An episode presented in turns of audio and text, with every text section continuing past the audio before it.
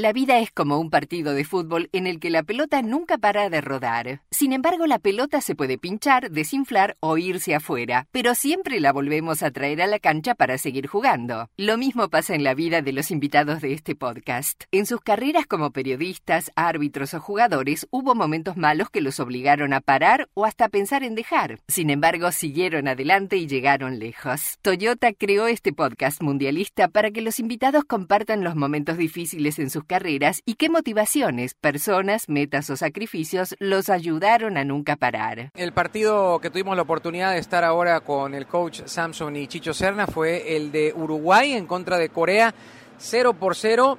La selección sudamericana no pudo sumar de a tres y otra vez los asiáticos complicando a los del área. Sí, yo creo que vimos un, un partido en que los dos equipos son bastante parejos casi iguales. Es que la energía de Correa al principio del partido fue bien manejado por parte de Uruguay. Es que lamentablemente no vimos ni un crack dentro de la cancha. Como Alguien con- diferente, ¿no? Alguien diferente, como hemos visto con eh, España y, y Francia y, bueno, se puede decir Inglaterra. Pero no creo que esos dos equipos van a, van a luchar para el campeonato del Mundial, pero merecen estar aquí. Es que lucharon dentro de la cancha, es que no pararon los, los de Core- Corea, tampoco los de Uruguay. Y vimos un partido bastante parejo. Ahora, si nos centramos en Uruguay específicamente, esta selección del área, Chicho, de la Conmebol, una selección que pinta también para ser protagonista del grupo, pero con lo que vimos hoy estará complicado porque le quedan dos partidos bravos contra Portugal y contra Ghana. Sí, a mí, a mí lo que, o sea, lo que me llevo de este partido es que Uruguay en su zona defensiva es bastante lento, le cuesta el retroceso. Eh, los volantes, los que juegan la mitad de la cancha, mm, tienen muy buen pie, no son demasiado agresivos, pero más por, por posicionamiento recuperan que por agresividad. Y, y adelante, me parece que, que Darwin Núñez a veces es hasta desaprovechado por querer darle un lugar, seguro merecido por toda su historia, a Luis Suárez.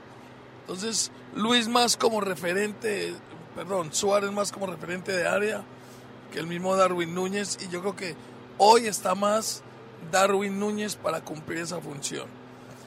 Y, y quiero tocar algo porque durante la transmisión para mí fue, creo que lo dije varias veces, y es que Valverde no participó mucho del juego.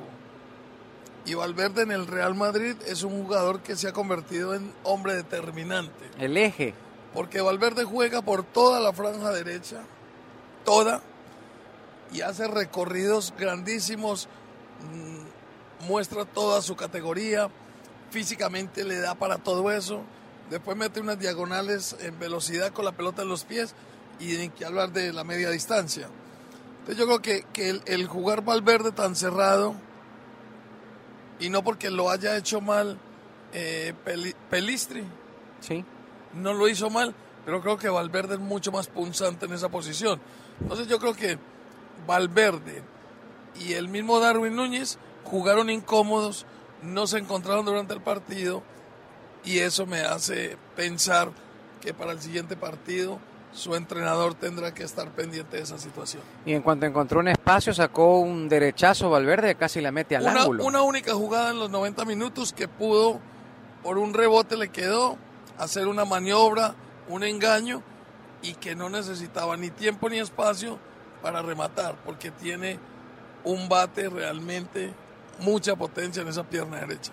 Los latinos se están haciendo notar en todas las disciplinas y posiciones de poder en Estados Unidos. Sin embargo, no llegamos hasta acá para parar. En Toyota creemos que nos queda mucho por recorrer y pavimentar el camino para las nuevas generaciones que empujan a toda la comunidad hacia nuevos horizontes. Y aunque el camino sea difícil, nunca tenemos que parar, porque juntos estamos yendo cada vez más lejos. Bueno, y todo gira alrededor también de la selección coreana en Hugh Min Song, coach Samson, definitivamente un jugador diferente, usted lo mencionaba, cuando estábamos en la transmisión de que debía estar más cerca del área, por el medio, interior. El segundo tiempo parece que le hizo caso el técnico e intentaron eh, tenerlo por ahí cerca, pisando el área para que tratara de hacer más daño, ¿no? Sí, normalmente son, juegan en esa posición con Tottenham Hotspurs, pero fíjense el talento que él tiene alrededor de él en ese equipo, ¿no? Entonces, un crack como él, y lo llamo un crack porque, porque la verdad es que está jugando muy bien en Tottenham, ha mostrado un excelente nivel en el Premiership, pero un personaje como él debe de entrar más y buscar la bola, la bola más y tener más intensidad buscando la bola e intentando de, meter goles. Y para mí, para mí, si se queda por la banda y no entra, es que es, muy fácil poner dos hombres en contra de él, de cubrirlo. De todas maneras, eh, maestro, este, yo creo que también tiene que ver de alguna manera que él eh, viene de, de una lesión delicada, que tuvo que dejar de entrenar muchos días y de pronto este primer partido sirve como para ir acomodándose a lo que es el mundial. Sí, se ve que, que no está en su ritmo, ¿no? Plenitud. Yo creo que no está como normalmente lo vemos en el Tottenham. Entonces, seguramente el correr de estos de estas tres primeras fechas lo va a llevar a, a, a que pueda mejorar ya que sea mucho más participativo y que todo gire en torno a su fútbol, a su, a su dinámica y a su manera de ver y de expresar el fútbol. Pero fíjate lo que pasó con Francia en Mbappé. Se quedó al lado izquierdo y pusieron dos jugadores en contra de él y, y en fin intentó o, penetró más por el centro y encontró el gol y, y pero mira es otro, otro nivel, él es otro nivel, yo sé, yo sé. pasar, eh, Teo Hernández pasó todo el día. Claro, claro, claro. Por eso, otros acompañantes también. Por eso digamos que, que Francia es candidato, ¿no? Para ganar el mundial. son en un, con jugadores como los de Francia, también tendría mucha más participación.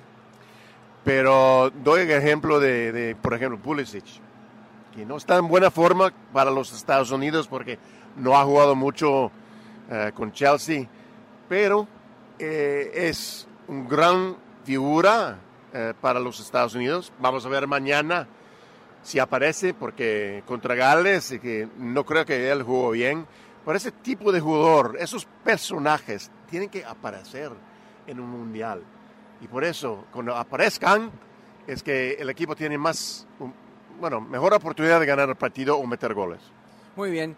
Ya para terminar, así puntualmente, si tuvieran la oportunidad de hablar con Alonso y dar un par de recomendaciones, ¿qué le diría a Chicho Serna? Que debe de jugar de la Cruz. Para mí tendría que jugar de la Cruz y Valverde debía jugar por afuera. Coach Hanson. Para el mismo equipo, pondría a Cavani en la titularidad y sacar a Suárez porque lo veo, lo veo fatigado, lo veo eh, un poco viejo ya. Me encantó cuando, cuando entró el partido, hizo la diferencia para Uruguay y entonces él, merece de ser titular. No te olvides de escuchar el próximo episodio del podcast La pelota nunca para de Toyota, donde compartiremos las opiniones y el análisis de los partidos más importantes del Mundial con nuestros invitados especiales.